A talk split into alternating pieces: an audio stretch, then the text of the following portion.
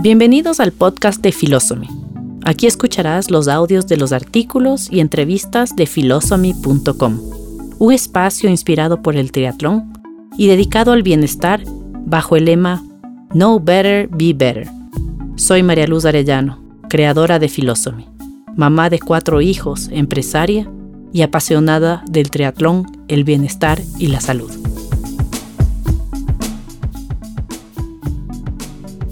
Hoy te invito a explorar mi dimensión triatleta con el tema El camino a Kona no es una línea recta. Siempre pensé que clasificar al Mundial de Ironman en Hawái sería un premio a una trayectoria deportiva. Hoy, después de haberlo conseguido, siento que mi apreciación no era del todo correcta.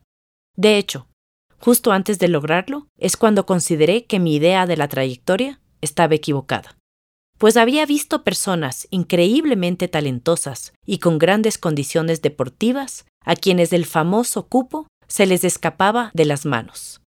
Considerando lo difícil y complicado que sería clasificar al Mundial, y siendo consciente que 50 cupos se repartirían entre 2.704 atletas, me embarqué en esta aventura que llamé el Ironman de mi reivindicación. Lo que no estaba en el plan. El Ironman de Arizona no estaba en mi calendario de 2013. De hecho, nunca lo había considerado. En mi planificación estaba previsto correr un par de 70.3 y enfocarme en el Ironman de Frankfurt, en junio. A partir de febrero, empecé a planificar el gran objetivo e hice varios cambios en mi preparación, en mi alimentación e incluso en ciertos hábitos y horarios de entrenamiento. Creía firmemente en que el camino que estaba tomando era el correcto, y me propuse mantenerme en él, pues se convirtió en un tema de convicción que no fue orientado hacia los resultados. El esperado Ironman de Frankfurt, al igual que el 70.3 que le antecedió, vino para enriquecerme con experiencias únicas. Con ellas aprendí lecciones valiosas. Fui capaz de medir mi resiliencia y mi capacidad de reacción ante la adversidad. Hubo problemas mecánicos, eléctricos, pinchazos, dolores del cuerpo, deshidratación, punzadas en el estómago, mi mente desenfocada, el cuerpo que no respondía a lo esperado y las preguntas. ¿Qué hago aquí? ¿Por qué hago esto? ¿Para qué? Luego comprendí que me estaba haciendo las preguntas incorrectas. Lo que debía preguntarme era, ¿por qué me enfoco en el resultado y no en el proceso? Lo importante no es la meta, es cuánto podemos disfrutar del camino hacia ella. En contra de todo pronóstico, terminé la carrera después de un pinchazo en mi llanta delantera que no pude solucionar por el que paré más de una hora viendo pasar hasta el último corredor al frente mío. Eso, sumado al conflicto que sentía sobre terminar o no la carrera después de haber sido víctima de la pesadilla del triatleta. Pinchar sin solución.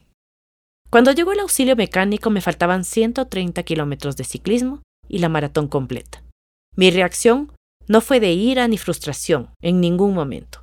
De hecho, esa hora la compartí con una pareja y dos amables alemanes que me acompañaron y conversaron conmigo sobre el Ecuador y me contaron sobre su pueblo y sus costumbres. Personas maravillosas e inolvidables. A pesar de que no estaba dentro de mis planes terminar la carrera, puesto que ya había perdido el ritmo de hidratación y nutrición, a más de que mi cuerpo ya estaba frío, me aventuré a terminar el ciclismo, pensando varias veces en el camino que no iba a correr la maratón, pues estaba mental y físicamente cansada y hacía un calor infernal. Al terminar la bici, hice una transición muy larga. Me di tiempo para analizar las razones por las que debía abandonar o continuar. La maratón consistía en cuatro vueltas de algo más de 10 kilómetros cada una. Estaba cansada y desmotivada. Sin embargo, encontré la razón más poderosa para terminar. Correr una vuelta por cada uno de mis hijos. Con esa decisión, renové mi compromiso de cruzar la meta en las condiciones que sean, pues los motivos para terminarla eran superiores. Mi sensación al terminar la carrera fue de una gratitud silenciosa. Pensé mucho en las circunstancias, pensé en lo que me querían enseñar, pensé hacia dónde me estaba dirigiendo lo que acababa de vivir. Medité por algún tiempo sobre lo que había sido la primera mitad de mi año deportivo. Entonces, decidí darme una segunda oportunidad en otro Ironman. Revisé fechas y alternativas. y después de discutir con mi entrenador, Matt Dixon, decidí registrarme en el Ironman de Arizona, el 17 de noviembre del 2013. El tiempo que tenía para prepararme no fue el ideal, pero fue el suficiente para lograr mi reivindicación, que consistía sencillamente en completar la carrera con una sonrisa, disfrutando con gratitud este deporte con el que he aprendido, he crecido y a través del que he buscado ser mejor. Los cambios. La planificación. A partir de marzo del 2013, me uní a Purple Patch Fitness y puse mi planificación en manos de Matt Dixon. Él revisó el calendario que había escogido y comenzamos la preparación con miras a Frankfurt. Entrenar a distancia, con conversaciones vía Skype, aprendiendo a descifrar los entrenamientos en un inicio no fue fácil. Sin embargo, toda la filosofía de Matt y su manera de planificar siempre me hizo sentido, así que seguí con el plan. Todo encajaría y caería en el lugar correcto con el tiempo.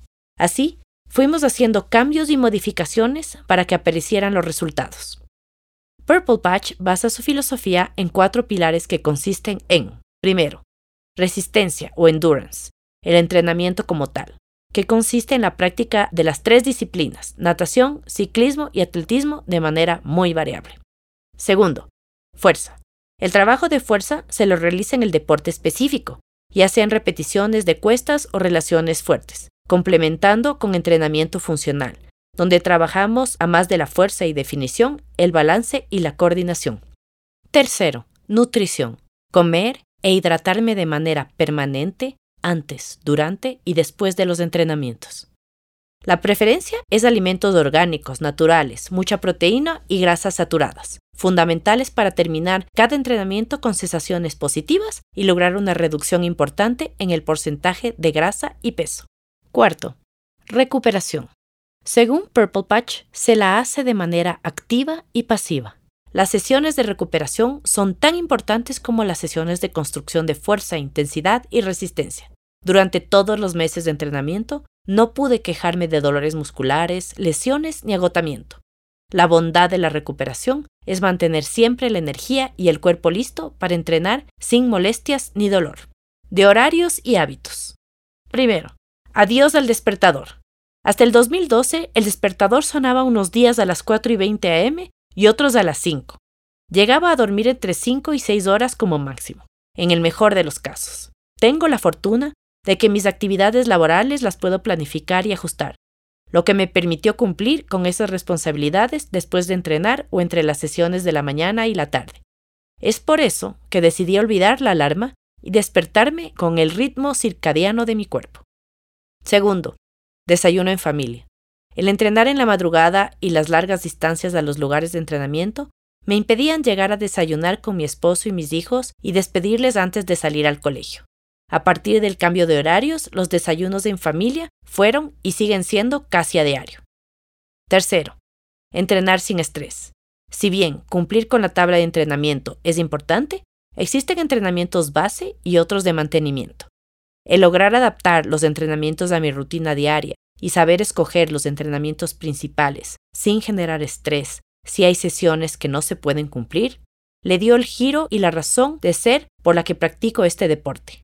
Porque me apasiona, me divierte, me realiza, me potencia y además me mantiene alegre y de buen genio. Con esta mentalidad, arranqué el camino hacia un Ironman que sería decisivo en mi experiencia deportiva. Arizona.